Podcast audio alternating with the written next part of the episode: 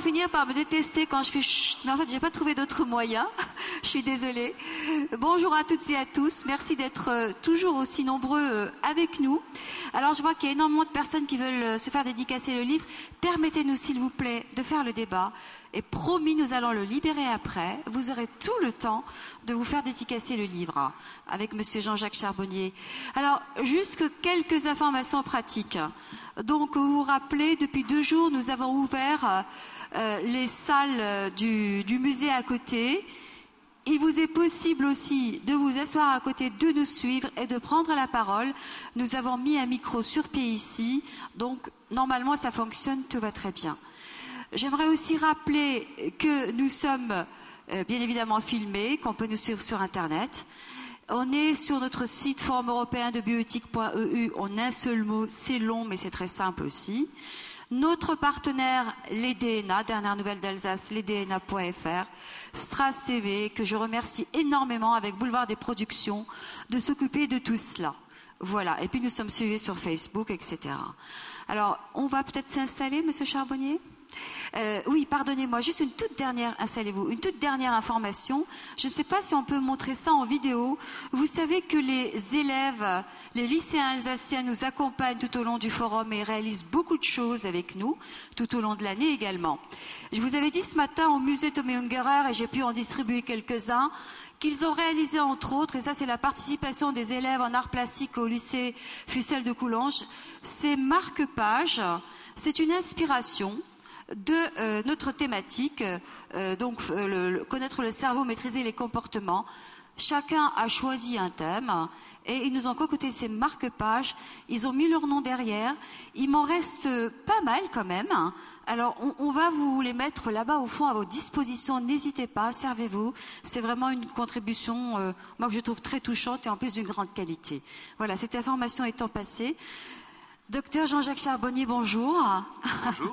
Bienvenue à Strasbourg. Alors j'ai entendu, je vous ai entendu dire que c'était la première fois que vous veniez à Strasbourg. C'est bien ça bah oui, c'est la première Pourtant, fois. c'est une très très belle ville. Hein. Ça mérite Voilà. d'être visité, oui, c'est sûr. Ok, très bien. Donc euh, vous êtes en fait ici euh, pour euh, débattre avec nous d'un sujet qui n'est vraiment pas simple à comprendre, pas simple à dire, pas simple à expliquer, puisqu'il s'agit des expériences de mort imminentes. Alors bien évidemment pour nous, il s'agit de dire ben qu'est-ce qu'est-ce qui se passe dans le cerveau, à quel moment, enfin, qu'est-ce qui se passe autour de ces expériences-là? Donc, je rappelle que vous êtes euh, médecin anesthésiste, réanimateur depuis plus de 20 ans, je crois. Vous avez écrit de nombreux ouvrages aussi sur ce sujet des expériences de morts imminentes, et dont le dernier qui est euh, Sept raisons de croire en l'au-delà, euh, avec lequel euh, nous vous avons ré- repéré, entre guillemets, puisque vous étiez passé dans une émission qui s'appelle Les Racines du ciel avec Frédéric Lenoir sur France Culture. Et nous nous sommes dit, tiens, là, il y a peut-être quelque chose aussi à amener au Forum européen de bioéthique, d'autant plus qu'il s'agit d'une parole de médecin. Voilà. Alors, peut-être euh, très rapidement, est-ce que vous pourriez euh, nous parler, nous expliquer ce que vous raconte, puisque vous avez collecté, je crois, au moins 400 témoignages, me semble-t-il, si ce n'est plus, hein, euh, de personnes qui, qui sont passées par ces expériences troublantes et qui parlent d'états modifiés, euh, d'états modifiés de conscience, hein, qui se voient mourir, hein, puis réanimés. Euh, vous allez certainement le dire beaucoup mieux que moi. Qu'est- Qu'est-ce qu'est-ce qu'on vous raconte et qu'est-ce que vous nous racontez dans ce livre? Et après, on va rentrer dans l'analyse. D'abord, je voudrais vous remercier de m'avoir invité euh, dans ce forum de bioéthique parce que ce sont des sujets plus ou moins tabous et euh, on commence à en parler tout juste sur la pointe des pieds dans des milieux autorisés. Je crois qu'ici, c'est un milieu autorisé. Donc, euh, j'ai recueilli, oui, plusieurs centaines de témoignages depuis une vingtaine d'années, date à laquelle j'ai commencé à m'intéresser à ce sujet grâce à une expérience qui n'était pas du tout euh, scientifique, en fait. Je me destinais à une carrière de médecin généraliste et euh, je voulais euh, connaître un petit peu ce qui se passait dans le cadre de l'urgence. Et pour faire ça, il faut faire un stage de SAMU. Et là, en quelques minutes, ma vie a basculé, puisque par ou grâce à cette expérience, on ne sait pas trop bien comment s'articule la vie quelquefois, eh bien, euh, j'ai radicalement changé à la fois, à la fois mon, ma façon de penser et aussi euh, mes projets, qui n'étaient plus devenus la médecine générale, mais l'anesthésie-réanimation pour m'intéresser aux comateux et à la conscience. Alors cette expérience à SAMU, je, je la raconte peut-être en, quelques, en quelques si phrases. C'est important pour savoir de quoi on parle. Oui, parce que vous savez, à l'époque, j'étais, euh, je, je, vais, dire par là, un abruti intégral, quoi. Hein. abruti par mes études de médecine. Euh, ça ne veut pas dire stupide, ça veut dire euh, que j'avais des certitudes et je manquais cruellement d'humilité. Et euh, les gens qui ont trop de certitudes manquent d'humilité, évidemment. Donc, je pensais que la vie s'arrêtait au moment de la mort, qu'il n'y avait plus de conscience possible lorsque le cerveau n'existait plus. Et là, par cette expérience, j'ai compris qu'il se passait quelque chose de beaucoup plus subtil au moment de la mort. Donc, je me suis trouvé dans un accident à gérer, accident grave, avec euh, beaucoup de monde, comme toujours, quand il, s'agit d'un accident grave, ça attire du monde, c'est comme ça, une espèce de, curiosité. Euh, les gens sont là, pas forcément pour aider, mais il ne faut pas leur en vouloir pour voir ce qu'est, ce qu'est la mort, à quoi, à quoi ça correspond. Donc il y avait déjà deux cadavres qui étaient allongés sur le bord de la route, qui étaient recouverts d'un drap blanc, et puis moi, commençais à me sentir très mal parce que il fallait que je gère tout ça dans mon émotionnel. Et ce pompier qui me dit, docteur, venez au fond du ravin, il y a une voiture qui est restée euh, en bas de ce ravin avec quelqu'un qui est coincé dedans. Donc on avait découpé un trou et euh, il fallait que je pénètre dans ce trou euh, pour secourir ce jeune d'une vingtaine d'années qui était resté là coincé par la ferraille jusqu'à la partie inférieure de son thorax. Il émergeait de ce fratras de, tôle que ses deux bras, euh, son visage multicoupé. Et je me suis trouvé très près de lui à ce moment-là et je devais rapidement le perfuser. C'est-à-dire je devais remplir ses vaisseaux pour que le cœur ne s'arrête pas de battre. C'est comme ça. Et si on ne parvient pas à faire ça, ben, très rapidement, le cœur s'arrête et c'est inéluctable, la mort arrive. Et là, du fait de, oui, euh, mon incompétence, mon inexpérience, je revois encore ma main qui tremblait sur ce bras livide qui cherchait encore et encore cette veine. Eh bien, est arrivé ce qui devait arriver, c'est-à-dire que ce jeune est mort sous mes yeux. Et à ce moment-là, j'ai vu euh, cette pupille qui se dilatait, j'ai euh, perçu cette étincelle de vie qui partait de ce corps, et surtout, j'ai senti, physiquement senti, vous voyez, ça n'a rien de, scientifique, une présence qui partait de ce corps. Et c'était une présence qui était à la fois vivante et joyeuse. Et c'était très net pour moi. Alors, ça paraît stupide de vous dire ça parce que comment savoir que c'est une présence vivante et joyeuse? Comment savoir que c'est parti par le haut de son crâne? Et pourtant, c'est ce que j'ai ressenti. Et je me suis souvenu euh, tout de suite de ce livre écrit euh, dans les années 70 par Raymond Maudit qui s'appelle La vie après la vie, 13 millions d'exemplaires traduits en plusieurs langues, euh, où les personnes qui étaient en train de mourir et qui sont revenues ensuite disaient être la plupart du temps sorties de cette façon-là, sorties de ce corps, par la plupart du temps par le haut de leur crâne et avoir connu euh, cette expérience. Et là, je me suis dit, ben voilà, c'est ça que je veux faire. Je veux euh, être anesthésiste réanimateur, je veux faire la neurochirurgie, je veux m'intéresser au coma, parce que vraiment, si on a compris ça, si on a compris qu'on est un esprit dans un corps et que cet esprit continue à vivre lorsque le corps s'arrête, eh ben, toute la vie change. Et toute ma vie a changé. Et alors, justement, dans ce que l'on vous a raconté, les témoignages euh, encore une fois très troublant, hein, que l'on peut lire dans votre livre.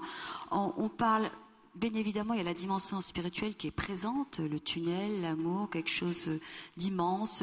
Certains à qui l'on dit et qui croisent des entités, je ne sais pas comment le dire, hein, euh, à qui on dit ce n'est pas le moment, vous devez repartir. Et on en revient d'ailleurs totalement modifié. Euh, mais il y a peut-être aussi plus proche de nous quelque chose peut-être aussi à, à essayer d'expliquer. On vous raconte des tas de décorporation. Ça aussi, c'est quelque chose que c'est vous qui l'écrivez dans votre livre, hein, de la décorporation. Alors expliquez-nous un petit peu cette, cet état-là. C'est-à-dire qu'on est là, même on est mort, et en même temps on voit tout ce qui se passe. Oui, c'est ça, parce que quand on est un, scientifique rationaliste, eh ben, on se dit, euh, bon, c'est bien beau tout ça, ils nous décrivent toujours la même séquence événementielle, quelle que soit leur euh, culture, leur religion, leur philosophie, c'est sûr. Mais euh, ça pourrait très bien être le fruit d'une hallucination. Ils voient leur grand-mère décédée de l'autre côté, ils voient des entités, des guides spirituels, des, anges, et puis ils reviennent transformés par cette expérience qui restera à jamais l'expérience la plus importante de toute leur vie. Ça, c'est pas très dérangeant pour euh, un rationaliste. Mais ce qui est dérangeant, c'est que ces personnes sont capables de, nous décrire en situation et en temps réel ce qui se passe autour d'elles et même à distance de leur corps au moment même où leur cerveau ne fonctionne plus. Parce que ça, on le sait, quand on est euh, scientifique euh, comme je suis réanimateur, on sait que la définition de la mort clinique, c'est l'arrêt du fonctionnement cérébral attesté par un électroencéphalogramme plat. Donc quand on a un électroencéphalogramme plat, on est en état de mort clinique. Et on sait aussi que 15 secondes après un arrêt cardiaque, l'électroencéphalogramme devient plat. Et on sait que dans les conditions optimales de surveillance de nos activités cardiaques, c'est-à-dire dans nos unités de réanimation ou de soins intensifs, il y a une période incompressible d'au moins deux minutes avant de faire repartir un cœur. Donc, on peut dire aujourd'hui, sans se tromper, que les personnes qui sont revenues d'un arrêt cardiaque sont bien revenues de la mort clinique. Et d'après euh, euh, l'étude qui a été faite par Pin Van Nomen sur 344 arrêts cardiaques, eh bien, on sait que 18% de ces personnes sont capables de nous décrire cette expérience, de nous dire ce qui s'est passé. Je fais faire une thèse de médecine sur ce sujet par un étudiant en médecine à, Reims qui va reprendre l'étude de Pin Van Nomen qui commence à devenir un petit peu poussiéreuse et on commence à avoir des chiffres qui sont supérieurs à cela parce que tout simplement les gens commencent à parler, n'ont plus peur de parler. Euh, c'est pas très euh, facile de dire qu'on a connu tout ça, euh, on passe facilement pour un illuminé ou quelqu'un qui n'a pas toute sa raison. Lorsque vous racontez ça à quelqu'un, en plus si vous le racontez à un médecin ou à un réanimateur, vous risquez d'être psychiatrisé. Donc il faut faire attention. Les gens ont beaucoup, euh, beaucoup de mal à communiquer ça, mais de moins en moins puisqu'on parle de plus en plus de cette expérience-là. Donc ça devient de plus en plus facile finalement.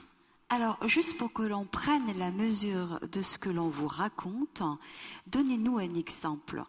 Par exemple, moi j'ai un souvenir, j'ai en mémoire des personnes qui vous disent j'ai vu dans la, poche de la blouse de l'infirmière ça, j'ai vu tel instrument. Racontez-nous un petit peu, amenez-nous avec vous. Hmm. parce que nous on n'est pas dans les blocs opératoires. Hein. Donc vous dites ils ont vu ça et ça, mais nous on ne sait pas ce qu'il y a dedans. Hein. Par exemple, euh, il y en aurait des centaines à vous raconter.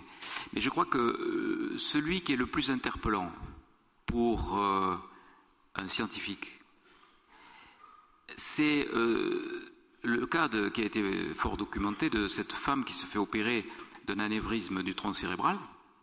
Pour l'opérer de cet anévrisme du tronc cérébral, c'est une véritable bombe à retardement.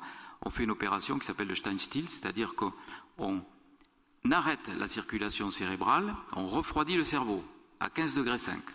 À cette température, il n'y a aucune possibilité d'avoir le moindre échange biochimique entre deux neurones. C'est sûr, on le sait, ça c'est rationnel. On mesure son potentiel évoqué auditif, on mesure son électroencéphalogramme, tout est plat. On est sûr donc que son cerveau ne fonctionne pas. Et pourtant, à son réveil, elle décrit l'expérience qu'elle a vécue.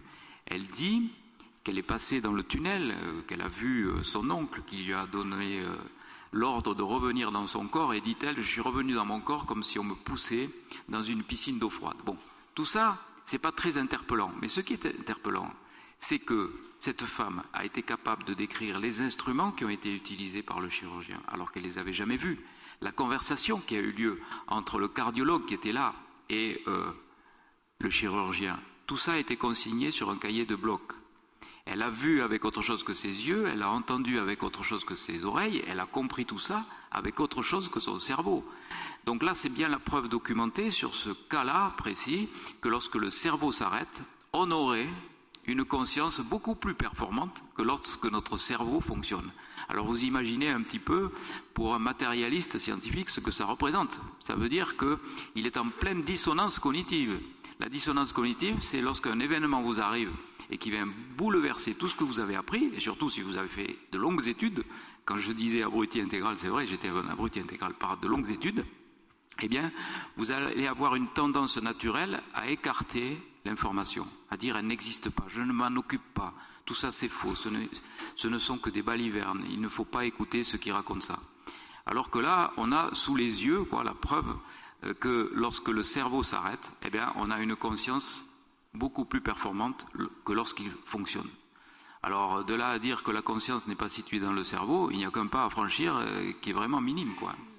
Oui, ce qui, ce qui interroge aussi également euh, sur euh, la, la, définition euh, de la mort, les frontières de la mort. Hein.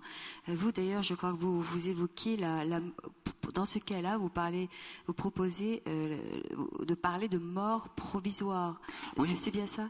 Oui, parce que je pense que le terme near death experience ou expérience de mort imminente tel qu'il a été euh, suggéré par Raymond Moody dans les années 70, est maintenant dépassé. On a l'épreuve médicale que lorsque le cœur s'arrête de battre, eh bien, on est en état de mort clinique. On n'est pas proche de la mort, on est dans la mort clinique. On est capable aujourd'hui, grâce au progrès de la réanimation, de faire repartir des cœurs. Euh, il y aurait euh, la possibilité de faire repartir des cœurs dans des lieux où il y a beaucoup de public, où il y a beaucoup de possibilités d'avoir des défibrillateurs automatiques. Et il y aurait à la louche, comme ça, c'est une estimation qui a été donnée, 4% de la population planétaire qui aurait fait cette expérience. C'est euh, la dernière statistique qui a été publiée par l'Institut Gallup. C'est énorme. Ça veut dire qu'il y aurait plus de 2 millions et demi de Français, 12 millions d'Américains. On aurait tous ces témoignages euh, potentiels. Et ça ferait à la louche, comme ça, 60 millions de personnes qui auraient vécu cette expérience. Alors ça ne fait pas 4% de la population planétaire, parce qu'il est sûr qu'il y a des endroits où c'est plus facile d'être réanimé. Si vous faites un arrêt cardiaque ici, en plus je suis là, vous avez, euh, hein, davantage de probabilité d'être réanimé que si vous êtes, euh, donc euh, il y a beaucoup de médecins, que si vous êtes en plein cœur de l'Amazonie. Donc voilà. Mais ça ferait plusieurs dizaines de millions de témoignages potentiels, plusieurs dizaines de millions de personnes qui auraient bien vécu euh, la mort clinique et qui euh, nous raconteraient ce qui se serait passé de l'autre côté. Et est-ce qu'on a des recherches euh, scientifiques, enfin des recherches tout court, autour de ce phénomène-là, de ce qui se passe dans le cerveau? Alors, il y a le, un fantasme avec, avec le cerveau, parce que pourquoi rechercher au niveau du cerveau? Bonne question. eh ben Pourquoi oui. j'ai dit ça d'ailleurs? Je ne sais pas. Parce que euh, il y a le même fantasme actuellement euh, avec le cerveau euh, il qu'il y avait il y a quelques dizaines d'années avec le cœur. On pensait que l'âme était située dans le cœur. Maintenant, c'est le cerveau. On sait maintenant qu'on greffe des cœurs. Alors, euh, peut-être qu'un jour, on greffera des cerveaux. On peut faire de la science-fiction. Et euh, si la théorie que nous sommes un certain nombre de scientifiques, euh, ont les pieds bien sur terre pourtant, à défendre qu'il y a la possibilité d'avoir une conscience délocalisée, que la conscience n'est pas localisée dans le cerveau, eh ben, on aura la surprise que de voir que les gens euh, qui sont greffés se réveillent avec la même personnalité, la même conscience. Alors là, on se dira, oui, le cerveau, c'est vraiment un émetteur-récepteur d'information, un émetteur-récepteur de conscience, en fait. Et c'est pour ça que l'hypothèse que je soulève, de dire que nous avons deux formes de conscience, une forme que j'appelle analytique, la conscience analytique. La conscience c'est quoi? Ben, euh, C'est avoir le sentiment d'être soi-même et c'est pouvoir nous situer par rapport au temps et par rapport à l'espace. Donc ça c'est la conscience analytique qui le donne. Conscience analytique est reliée à nos cinq sens et qui nous permet de nous d'avoir cette, cette perception-là. Mais il y a une autre forme de conscience qui est complètement niée, celle-là, par euh, les scientifiques euh, occidentaux. C'est la conscience intuitive, qui est reliée à toutes nos perceptions extrasensorielles. Les perceptions extrasensorielles, elles existent et elles sont niées. C'est quoi? Ben, C'est l'intuition, c'est la prémonition, c'est la précognition, la rétrocognition, c'est aussi la télépathie, euh, la médiumnité, euh, il ne faut pas euh, avoir de sujet tabou. Des informations viennent d'où?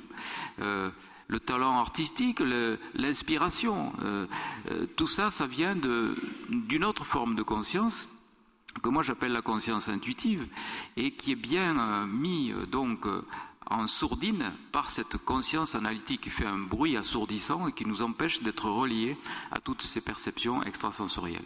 Cette conscience analytique, est très présente chez les gens qui sont dans l'analyse, c'est-à-dire, en gros, les gens qui ont fait beaucoup d'études, les gens euh, qui, euh, mes collègues, euh, mes confrères, il y a beaucoup de personnes qui sont dans cette conscience analytique et très peu sont médiums, n'est-ce pas, ou très peu ont des capacités artistiques, tout simplement parce qu'ils sont dans cette conscience analytique qui fait un bruit assourdissant qui nous empêche d'être reliés à cette conscience intuitive.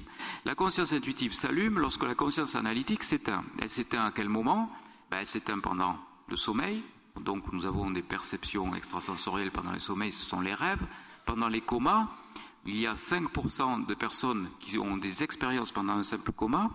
Pendant aussi euh, les anesthésies générales, 2% de personnes qui ont ces capacités d'avoir des informations extrasensorielles pendant les anesthésies générales et 18% des personnes qui sont capables d'avoir euh, ces expériences pendant les morts provisoires. Ce qui est intéressant, c'est de savoir que 65% des enfants qui ont connu des arrêts cardiaques ont ces expériences de mort provisoire. Ils sont capables de décrire ce qui se passe alors avec leur bout d'enfant. Pour décrire l'être de lumière, ils vont dire par exemple j'ai vu un monsieur qui s'éclairait tout seul. Bon, ils le décrivent avec leur mot d'enfant. Mais 65% pourquoi? Parce que les enfants sont ont une conscience intuitive qui est beaucoup plus euh, parlante que la conscience analytique. Ils ont reçu encore très peu euh, d'informations euh, par l'éducation, etc.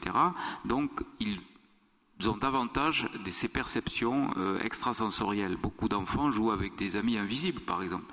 Donc, ils sont beaucoup plus reliés que euh, les adultes qui ont fait beaucoup d'études.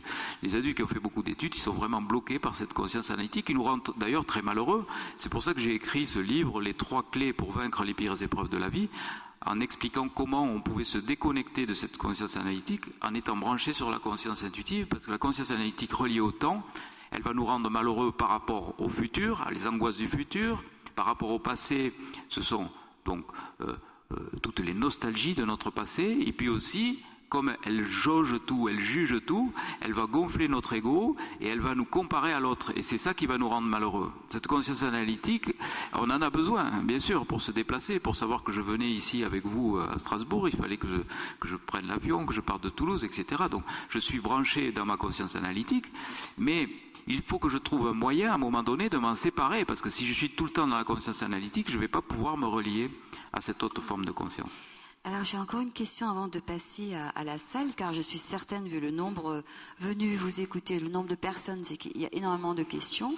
Euh, je me demandais juste, à, partir du moment où il y a un arrêt cardiaque, hein, d'une manière donc scientifique et rationnelle, à partir du moment où il y a un arrêt cardiaque, combien de temps euh, faut-il au cerveau, au dispositif, enfin à partir où il ne peut plus émettre aucune activité électrique Alors, euh, au bout de trois minutes, donc, on a euh, un cerveau avec des séquelles irréversibles. Si on n'est pas dans des conditions de protection cérébrale, c'est-à-dire en réanimation, de la narcose ou de l'hypothermie.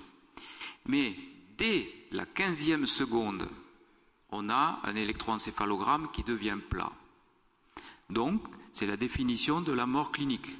15 secondes après un arrêt cardiaque, le cerveau n'a plus d'activité électrique corticale décelable. Alors certains me disent oui, d'accord, mais euh, peut-être qu'il y a une activité qu'on ne sait pas encore euh, mesurer. Euh, peut-être que le cerveau vit encore. bien sûr, mais c'est quand même assez singulier de dire qu'un organe qui fonctionne, en l'occurrence moins bien, va avoir des performances plus grandes. C'est comme si vous disiez que votre voiture, euh, ben, elle marche plus vite avec le moteur éteint. Donc vous allez en, déduire que c'est pas le moteur qui fait avancer la voiture, si vous êtes dans la logique des choses. Bon, et eh ben, malgré ça, vous avez encore des scientifiques qui vous disent ouais, mais peut-être qu'il y a une activité là euh, qu'on ne sait pas mesurer et que euh, c'est cette activité-là qui donne toutes ces performances, parce que ce sont des performances quand même énormes. Les expérienceurs, on les appelle comme ça, ceux qui ont vécu ces expériences, sont capables de décrire en situation ce qui se passe autour d'elle, mais aussi à des distances incroyables de l'endroit où elle se trouve. Donc euh, il n'y a aucune explication dans notre dimension terrestre pour expliquer tout ça. Il n'y a aucune explication scientifique, matérialiste en tout cas, qui explique comment ces personnes ont été capables de telles prouesses. La seule explication qu'ils donnent, ces gens qui sont enfermés dans les dogmes de la pensée matérialiste, c'est de nous dire tout simplement que ces informations sont fausses. Et ça, je peux vous dire que pour en avoir collecté plusieurs, euh, et, quand on contrôle après que les informations sont réelles, eh ben, il ne faut pas se voiler la face, il faut avoir l'humilité de dire on n'y comprend rien, c'est tout, on ne sait pas comment ça fonctionne, mais il faut quand même admettre que lorsque nous sommes en état de mort clinique, eh ben, nous avons des performances euh, beaucoup plus importantes que lorsque notre cerveau euh, fonctionne, disons, normalement, c'est-à-dire avec un électroencéphalogramme normal. Vraiment la toute dernière question, puis je vais euh, venir vous passer la parole. Et on ne sait pas réanimer un cerveau encore, non? Ça n'existe pas. Ben, c'est très difficile. Le cerveau, c'est, on a un exemple avec Schumacher. le cerveau c'est l'organe le plus mystérieux pour l'instant euh, au niveau médical. Euh, je sais qu'il y a des neurochirurgiens ici.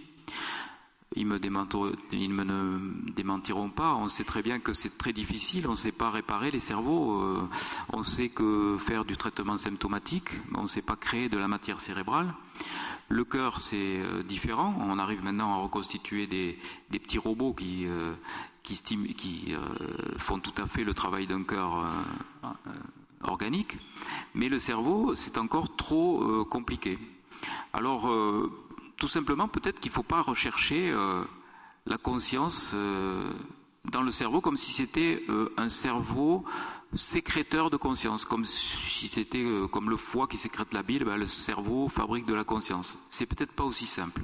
Si on considère que le cerveau est simplement un émetteur-récepteur de conscience, un émetteur-récepteur d'information. Bien, ben, je vais vous laisser seul ici pour venir vous passer le micro. On a encore une demi-heure. Qui veut poser une question? Ah bah oui, il va falloir que je gère ça. Hein. Madame. bonjour. En même temps, je vais témoigner puis je vais donner une pointe d'humour. Euh, je ne suis pas folle du tout, mais j'ai fait une expérience intéressante qui, euh, va euh, éclairer un petit peu votre expérience personnelle aussi. Alors, d'un point de vue indien, au niveau du cerveau, il y a un cerveau droit, a un cerveau gauche, il y a un cerveau analytique et un cerveau qui est intuitif. Il y a un cerveau positif et il y a un cerveau qui est négatif il y a un cerveau qui s'apparente, qui se relie à la Lune, il y a un cerveau qui se relie au Soleil.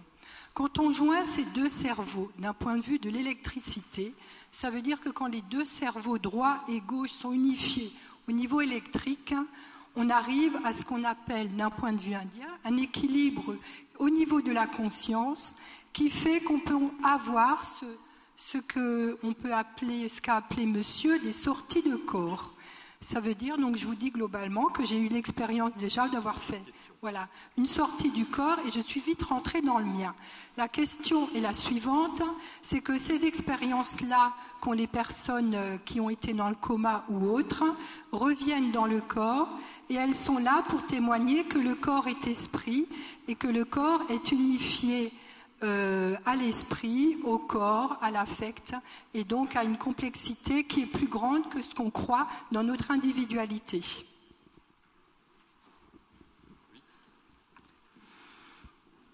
Si vous pouvez, euh, pardonnez-moi, mais plutôt que de faire des mini-conférences, si vous pouvez me poser des questions bien précises, parce que je sais qu'il y a des gens qui veulent poser des questions. Oui, c'est ce que dit toujours Israël Nizan, s'il vous plaît. Je sais que c'est frustrant, mais essayez.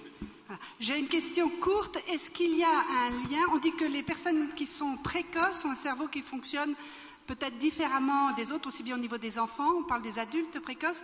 Est-ce qu'il y a un lien avec cette conscience euh, intuitive dont vous parlez ou pas du tout? Alors, je, pense que les, enfants euh, qui font euh, ces expériences peuvent mieux les communiquer parce que tout simplement ils ne sont pas inhibés par leur conscience analytique. Et c'est pour ça que, euh, en particulier Melvin Morse, qui a beaucoup étudié ça, donne ce chiffre étonnant de 65%. Euh, il y aurait une précocité euh, de la conscience intuitive qui ne dure pas, parce que dès qu'on franchit l'âge de 5-6 ans, eh ben, on a la conscience analytique qui reprend le dessus. Et là, on a des gens qui sont dans l'apprentissage et qui sont vraiment parfois doués, voire surdoués, mais qui ne sont pas forcément mieux reliés à la conscience intuitive. J'ai trois, petites questions. Quel est le lien entre la conscience analytique et la conscience intuitive? Deuxième, ne pensez-vous pas qu'on décrit souvent la mort comme un instant mais comme l'a suggéré Nadia Aubin, on sait maintenant que ce n'est pas vrai, c'est tout un processus en cascade, et au cours de ce processus, il y a une première phase qui apparaît 20 secondes après l'arrêt cardiaque, qui est au contraire une recrudescence d'activation euh, cérébrale non synchrone, c'est-à-dire complètement dans le désordre mais qui est une suractivation et qui peut permettre d'expliquer toutes les performances justement extraordinaires que l'on peut obtenir au cours de cette phase. Et, ma troisième question, c'est imaginez que nous soyons tous les deux euh, dans une mort provisoire. Comment vais-je être sûr, moi, quand je vais être réanimé, que vous n'allez pas me recoller votre conscience à vous et que ce sera bien la mienne que je vais récupérer.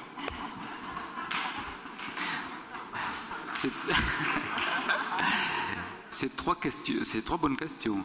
Alors la première, ça va aller assez vite, l'interaction euh, entre conscience analytique et conscience intuitive, j'ai pas assez insisté, mais c'est la conscience analytique qui empêche la conscience intuitive de s'exprimer, et c'est pour cela qu'on a des pourcentages qui, ne sont pas égaux à 100% d'expérience, après un sommeil, on a 35% de personnes qui, euh, racontent ce qu'elles ont vécu, tout simplement parce que pendant le sommeil, tout simplement parce que la conscience analytique fait le ménage. Pareil pour les comas, 5% et 2% pendant les anesthésies générales. Et euh, on a euh, 18% pour les adultes, 65% pour les enfants, de personnes euh, qui sont capables de raconter ce qu'elles ont vécu pendant euh, leur sommeil, leur coma, leur anesthésie générale ou leur arrêt cardiaque.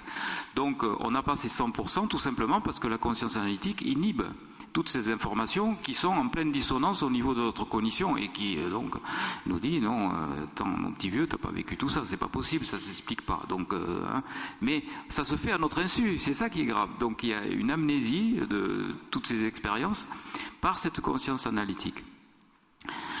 Donc il suffit de la couper pour être relié. Alors vous avez différentes méthodes. Vous avez, j'ai pratiqué euh, au Canada un atelier d'hypnose qui a très bien fonctionné pour relier les gens dans leur conscience intuitive à ma grande surprise, parce que j'avais jamais pratiqué ça.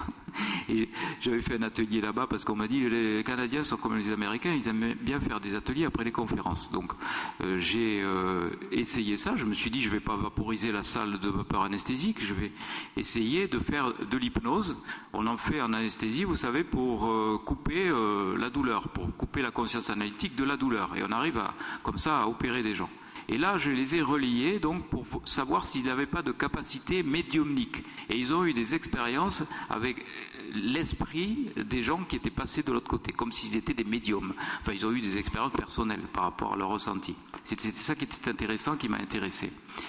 Et euh, la deuxième question, euh, qui était donc sur, pardonnez-moi, c'était quoi?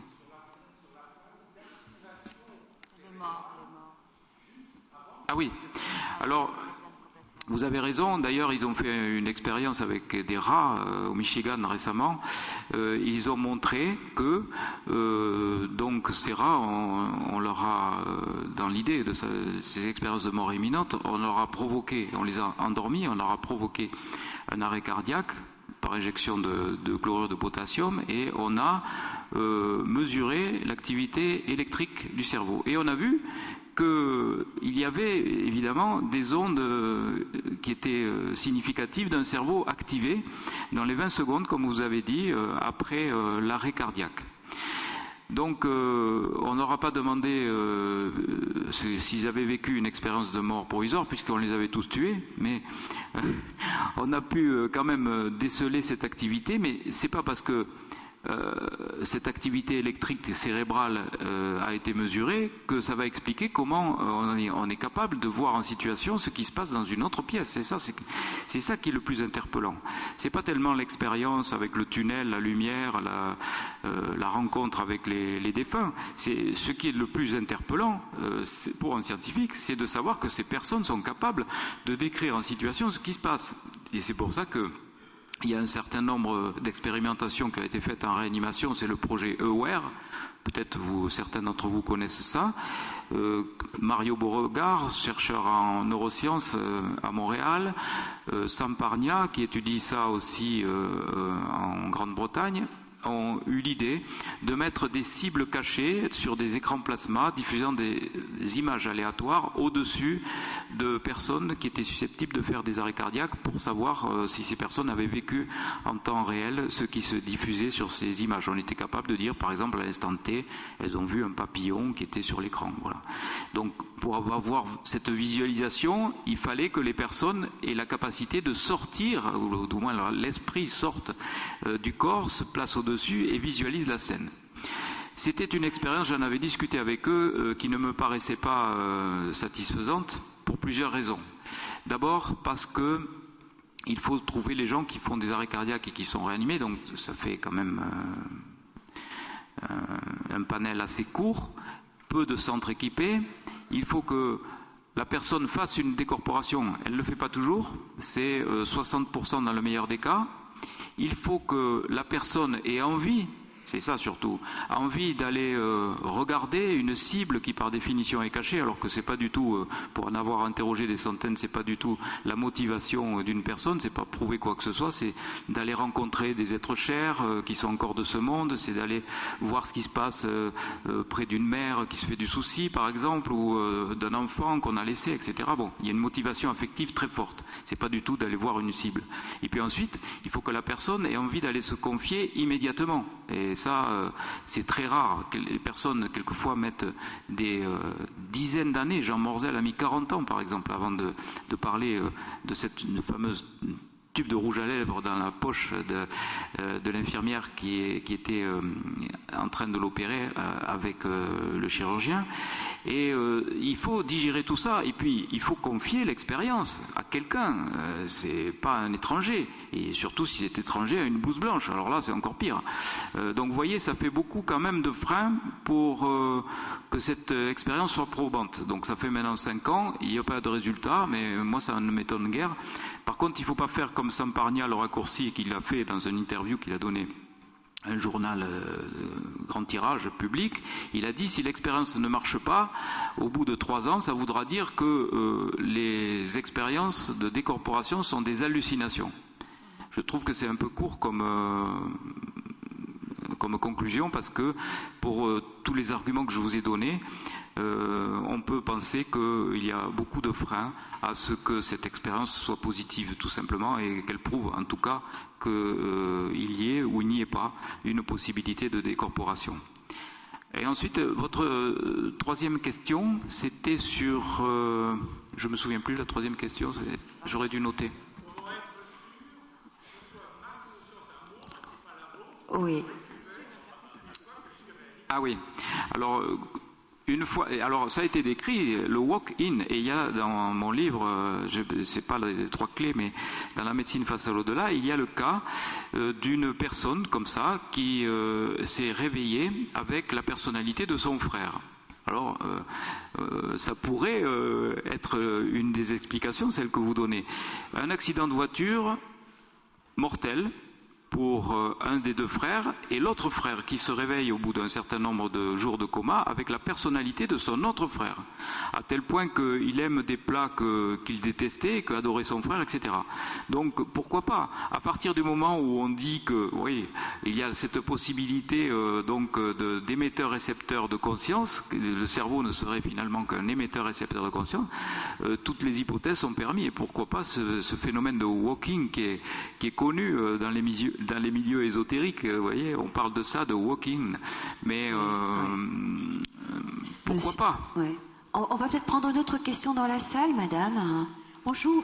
Est-il vrai que chez certaines personnes anorexiques, on ait enregistré des EEG plats, donc des personnes qui ne sont pas dans des conditions d'anesthésie ou de, mort euh, Qu'en est-il? Est-ce que vous J'ai jamais entendu parler de ça, moi, personnellement. Donc je ne peux pas vous répondre. Ça me paraît très euh, surprenant parce que. Alors, une autre question Oui, alors bonjour. Euh, moi, c'est une question très terre à terre. J'aimerais savoir si les patients qui ont vécu ces expériences ressortent heureux euh, de revivre. Enfin, de vivre. Hmm. Alors, vous avez raison de poser cette question parce que je ne voudrais pas qu'en terminant cette, cette heure d'échange, vous alliez tous vous suicider là. nous en serions responsables en on, plus. En serait, on en serait très malheureux. Euh, mais euh, disons que même si cette expérience est très encourageante pour la suite, pour l'après-vie, même si elle est très apaisante pour euh, ceux qui sont dans la souffrance du deuil ou angoissés par la mort ou la mort, leur mort ou celle de leurs proches, eh bien, on peut dire que, en tout cas, les gens qui ont vécu cette expérience n'ont plus du tout envie de mourir. Ils vont pas aller se suicider. Simplement, ils vont être transformés d'une telle façon qu'ils vont mieux déguster la vie. Ils vont comprendre que le bonheur sur cette planète, ce n'est pas euh, la superficie de votre maison ou le nombre de voitures que vous avez. Bref, ce ne sont pas les reconnaissances sociales, ce ne sont pas les biens matériels. C'est tout autre chose. C'est savoir donner, savoir donner de l'amour aux autres, disent-ils. Nicole Dron, par exemple, dit qu'elle s'est retrouvée devant un être de lumière qui lui a dit Qu'as-tu fait de ta vie? Qu'as-tu fait pour les autres? Et c'est un changement du tout au tout. Euh, les, personnes vont changer de personnalité. D'ailleurs, euh, il y a beaucoup de divorces après cette expérience-là, parce que tout simplement, les gens ne sont plus euh, dans leur monde habituel. Il y a des gens qui transforment leur chemin de vie, qui transforment leur profession. Euh, donc il y a toute cette transformation positive. Les gens sont beaucoup plus heureux d'avoir euh, connu cette expérience et euh, ils sont capables de la transmettre aux autres. Maintenant, euh, il faut faire attention parce qu'il y a des gens qui peuvent s'enfermer dans un monde euh, parallèle. C'est-à-dire que euh, si on ne reconnaît pas l'expérience en tant que telle comme étant l'expérience la plus importante de toute leur vie, eh ben, eux-mêmes ne vont plus se reconnaître dans ce monde et ils vont pouvoir développer des psychoses, des névroses, etc. Donc il faut que nous, soignants, on puisse leur dire non, vous n'avez pas vécu une hallucination, vous avez vécu quelque chose de réel. Ça peut paraître rien de dire ça, mais en tout cas, c'est très apaisant. Et les personnes donc euh, euh, qui euh, ont vécu une expérience de mort provisoire, qu'elle soit positive ou négative d'ailleurs, parce qu'il faut peut-être en parler, il y a des gens qui n'ont pas du tout été dans l'amour inconditionnel, c'était pas du tout merveilleux, le bonheur indicible, etc. Il y a des gens pour lesquels ça a été terrible. Ils ont traversé des lacs de feu, ils se sont fait poursuivre par des figures géométriques. Alors on pourrait se dire que ces gens-là, eh ben, ils vont avoir peur de mourir aussi. Eh bien non, la majorité de ceux que j'ai pu interroger ont vécu ça, si vous voulez, comme un avertissement, leur disant mon petit bonhomme ou ma petite bonne femme, il va falloir que tu euh, transformes ta vie, sinon voilà comment ça va se passer de l'autre côté, comme une leçon si vous voulez. Donc ils vont être transformés de la même façon. Ils vont se détacher des valeurs matérielles de cette planète. Ils vont pas courir après la reconnaissance sociale ou quoi que ce soit, mais par contre ils vont vouloir donner un peu de cet amour qu'ils ont connu dans la lumière, un amour tellement fort euh, qui balaye d'un revers de main tous les amours terrestres quand même. Et pourtant, on en a des amours terrestres. On a nos conjoints, on a notre famille, nos amis, tout ça. Eh bien, tout ça, c'est peanuts par rapport à cet amour qui est rencontré de l'autre côté. Parce qu'ils ne sont pas tristes de partir. Nous, on est très tristes de les voir partir. Ils sont pas tristes du tout, ils nous le disent. J'étais dans un tel bonheur que j'étais pas triste du tout, j'étais triste de les voir pleurer, de voir les proches pleurer. Mais par contre, qu'est-ce que j'étais triste de quitter cette lumière d'amour. Donc la nostalgie a été très puissante et euh, cette expérience va les changer du tout au tout, Et euh, ils ont connu ça. Il n'y a aucun amour euh, aussi puissant que celui-là, disent-ils, quand ils sont revenus après cette expérience. Bonjour. Je voulais vous demander, euh, est-ce que vous avez eu beaucoup de témoignages de personnes qui ont fait des décorporations pendant leur sommeil qui n'avaient pas du tout de, pathologie, qui n'étaient pas du tout proches de la mort, mais qui sont décorporés pendant leur sommeil, et des personnes qui ont pu se décorporer plusieurs fois, qui font, ce genre de voyage plusieurs fois. Et euh, qu'est-ce qui est la particularité du coup de, ce voyage? Oui, alors vous trouverez dans mon livre Les sept bonnes raisons une étude que j'ai faite sur euh, des personnes qui étaient capables de faire ces décorporations en dehors des expériences de mort provisoire.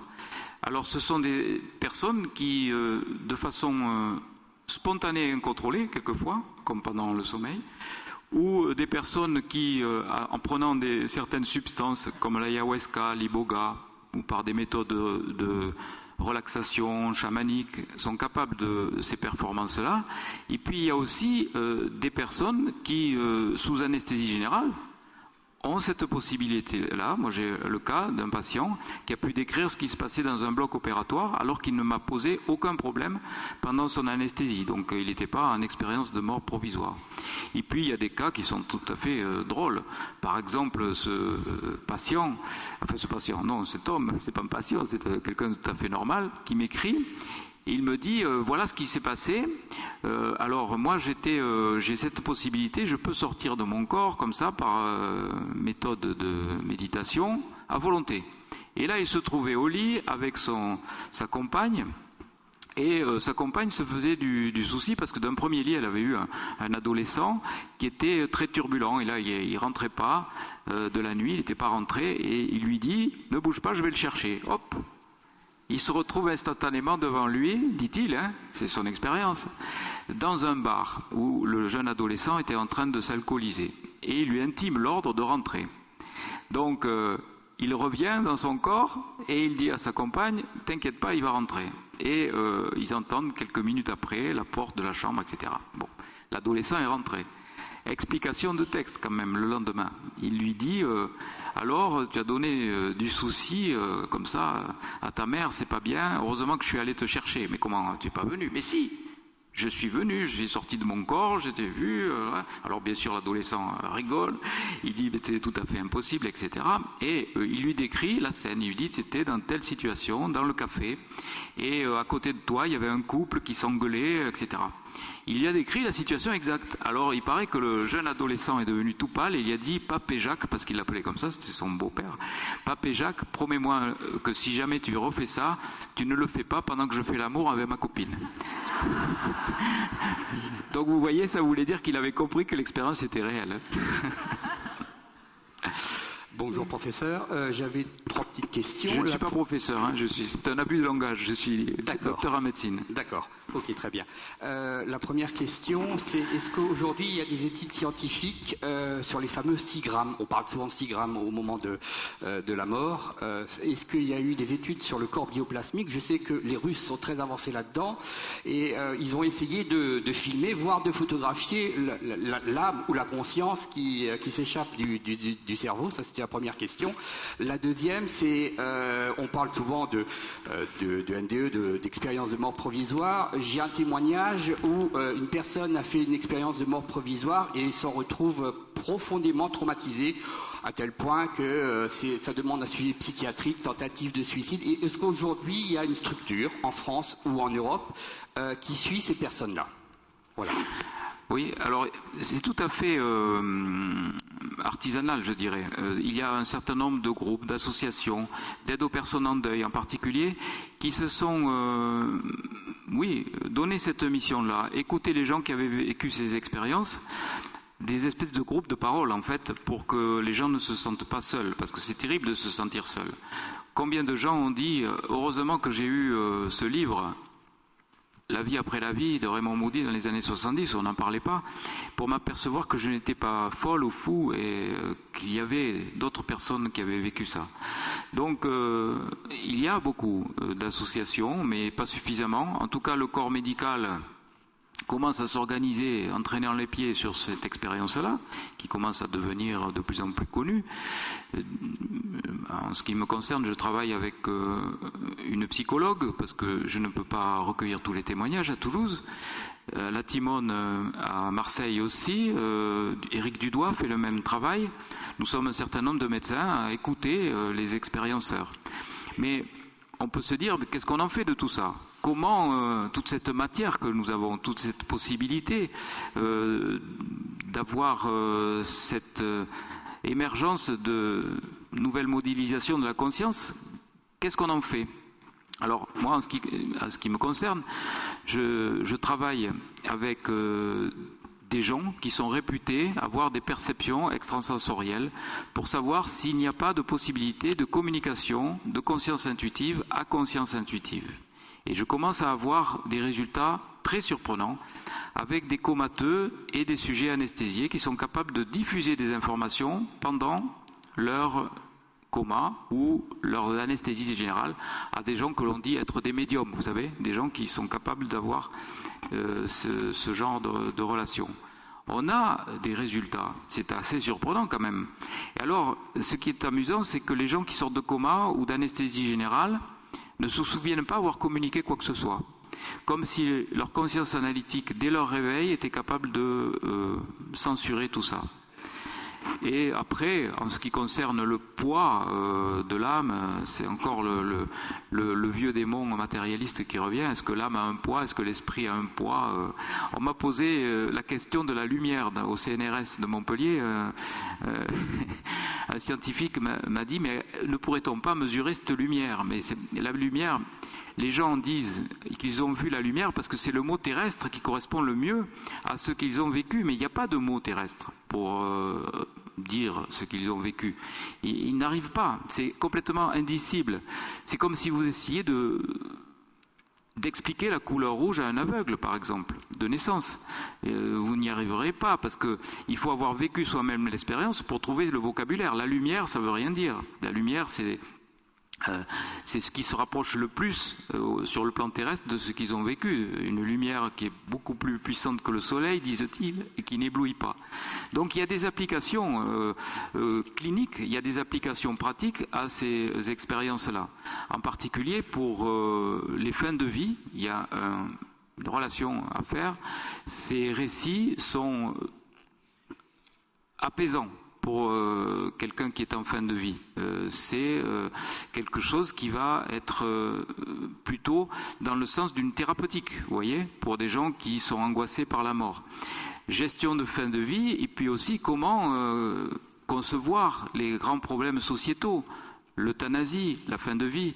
Nous faisons avec Annie Babu en ce moment un projet sur ce sujet euh, ça débouche pratiquement sur des choses bien concrètes. Donc, comment euh, envisager la fin de vie connaissant euh, toute cette panoplie de données euh, autour de la conscience grâce à ces expériences-là.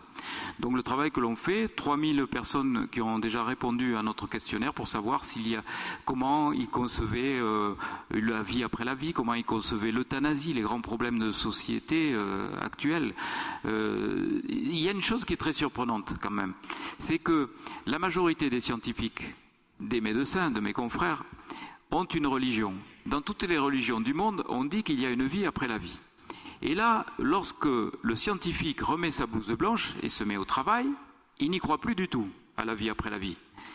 Il dit non, c'est le cerveau qui fabrique de la conscience. Et lorsque le cerveau s'éteint, il n'y a plus rien, c'est le néant. Il enlève sa blouse, il croit en Dieu, il croit une vie après la vie. C'est quand même assez bizarre cette façon schizophrénique de se comporter. Je ne sais pas comment on peut faire avec ça. Mais en tout cas, euh, oui, ces expériences de mort provisoire nous ouvrent bien des portes sur d'autres possibles. Et euh, Annie Babu le dit, elle a repris cet aphorisme d'Einstein, euh, innover, c'est penser à côté. Oui, je pense que avec cette heure que nous venons de passer, on a bien passé à côté. Et j'espère qu'on aura innové un tout petit peu.